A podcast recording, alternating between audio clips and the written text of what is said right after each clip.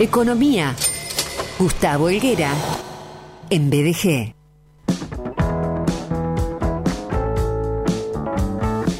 Licenciar querido, ¿cómo estás? Bienvenido.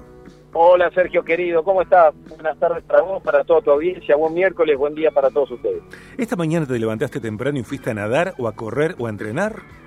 No, no, fui a nadar al mediodía, pero no, no, a la mañana no, Sergio, con el frío que hace, Claro. me tomé dos tazas de café con leche como para arrancar y no me no podía, no había forma de arrancar. Pero bueno, ya estamos. Ya estamos, por supuesto. Es solo frío. Si sentimos frío es porque estamos vivos y podemos percibir la temperatura. Licenciar querido, vayamos a tu informe económico de la semana que tiene que ver con el aguinaldo. ¿Qué hacemos con los pesos? Esto tiene que ver con inversiones financieras, eh, títulos, rentabilidades. Te escuchamos como aprendices.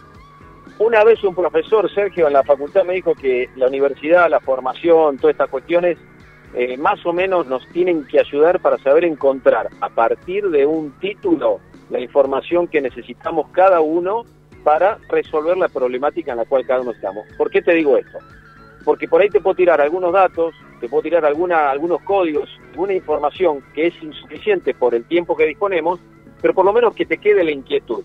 Fíjate, para aquellos que están en relación de dependencia por estos días vamos a tener la posibilidad, van a tener la posibilidad de cobrar lo que se llama el medio aguinaldo. Sí. Hay veces, por la economía de cada uno, por supuesto, se consume mucho más de lo que hoy se tiene. Fíjate que salió un informe esta semana que da cuenta de que en promedio los varones en Argentina tienen un salario promedio de 51 mil pesos mensuales y tienen consumido y en tarjeta, o sea, el gasto promedio es de casi 90 mil. Quiere decir que nos estamos endeudando realmente una velocidad muy importante. Pero hay algunos que por algunas finanzas más ordenadas o porque tienen un nivel de vida más modesto o porque tienen ingresos que lo pueden pilotear contra sus egresos, hacen de algún ahorro. La pregunta es, ¿qué hacemos entonces? Sí. Recordá que cada uno tiene su diferente nivel de, este, bueno, aversión al riesgo, tiene su horizonte de tiempo, eh, tiene objetivos personales. Pero bueno, ¿qué podemos hacer si tuviéramos, ponele, tres diferentes tipos de niveles de ahorro? ¿Qué te parece?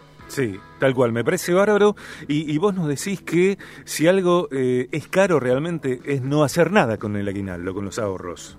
Hoy se va a saber la tasa de inflación de este mes. Recordá que la inflación promedio que tenemos en Argentina es entre 3,5 y 5, lo que cualquier país del mundo tiene en un año. Quiere decir que nosotros corremos entre 10 y 12 veces más rápido que cualquier otra economía. En el año, si no haces nada, perdés más del 50% de tu poder de compra. Así que imagínate que no podés no hacer nada. Entonces, te planteo tres escenarios. A ver. Y te voy a dejar los títulos, porque, insisto, no hay tiempo para desarrollar cada uno. Pero supongamos que vos te ahorraste entre 10 y 20 mil pesos. Sí. ¿Qué hago con esto? Bueno, fíjate que 10, 20 mil pesos hoy, primero es muy es, es difícil conseguirlos, ganarlos. Que se te vaya, se te van de un plumazo. Pero si vos los tenés disponibles, tenés como mínimo tres oportunidades para invertir. El primero te diría, lo que se llaman plazo fijo UVA. Acordate que el plazo fijo UVA vos podés invertir esos 10 o 20 mil pesos a 90 días, no vas a poder retirarlo antes, pero la posibilidad que te dan estos fondos, estos plazos fijos UVA, es que vas a recuperar al final de los 90 días lo que la inflación te llevó y un punto porcentual más. Es decir, estás ganando la inflación, aunque en un punto, pero es más, mejor negocio si querés que quedarte con los pesos en la mano. La otra opción, siempre conservadores, de gente que no está dispuesto a arriesgar, es comprar a través de tu esquema bancario. Vos tenés seguramente alguna cuentita en un banco donde podés comprarte algún fondo común de inversión. Pensá y ten en cuenta que hay algunos que se llaman ajustados por ser o por inflación. ¿Qué quiere decir esto? Que podés comprar una cuota parte de un fondo común de inversión que lo maneja tu banco. Es muy simple porque podés comprar rápido y rescatar la plata en 48 horas y podés comprar aquellos fondos, Sergio, que, vas a, que van a ajustar por la inflación. ¿Le vas a ganar? No, pero no vas a perder tampoco. Bien. Esas son las dos recomendaciones que te doy para cuando tienes una cartera chiquita de 10, 20 mil pesos que no sabes qué hacer, pero por lo menos sin arriesgarte vas a hacerte de los pesos. Bien, también nos das una tercera opción donde aparece eh, el dólar. Bueno, con respecto, te- tenés una segunda y una tercera cartera. La segunda y la tercera es, si vos tenés un horizonte un poquitito más de tiempo disponible, si te bancás con el estómago un poquito más el riesgo, o bien como decís, esos bonos dólar link, ¿qué son estos?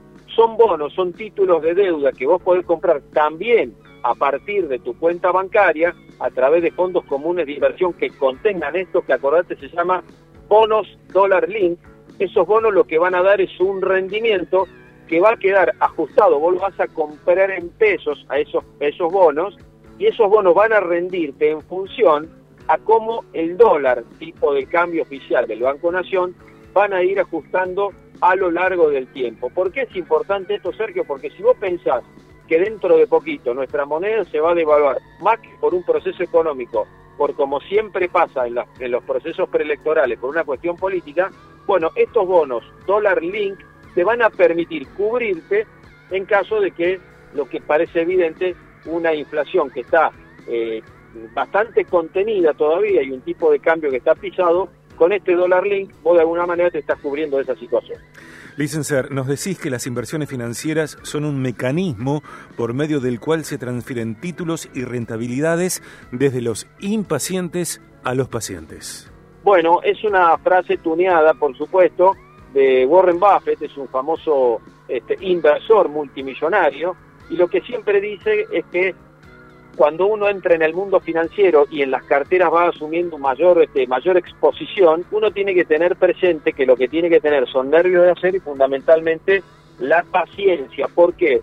Porque en países tan turbulentos como los nuestros, donde hoy comprar acciones a precio casi te diría de regalo, te tenés que bancar con paciencia los rebotes, las tomas de ganancias, pero en el mediano y en el largo plazo te diría que le vas a ganar a la inflación.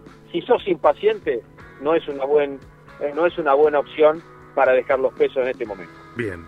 Eh, para mayor asesoramiento en este sentido, eh, si hay quienes quieran consultar al licenciado en Economía Gustavo Elguera, lo pueden buscar a través de las redes de Viaje de Gracia o bien sus propias redes, Gustavo Elguera, con la H inicial de su apellido. Licenciar, un valor, un placer tenerte en el programa. Te dejo un gran abrazo y nos estamos reencontrando la semana entrante.